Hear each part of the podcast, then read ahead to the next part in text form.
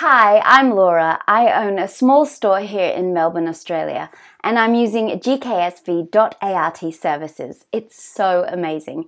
Clarison, my sales doubled since then. Thanks, GKS.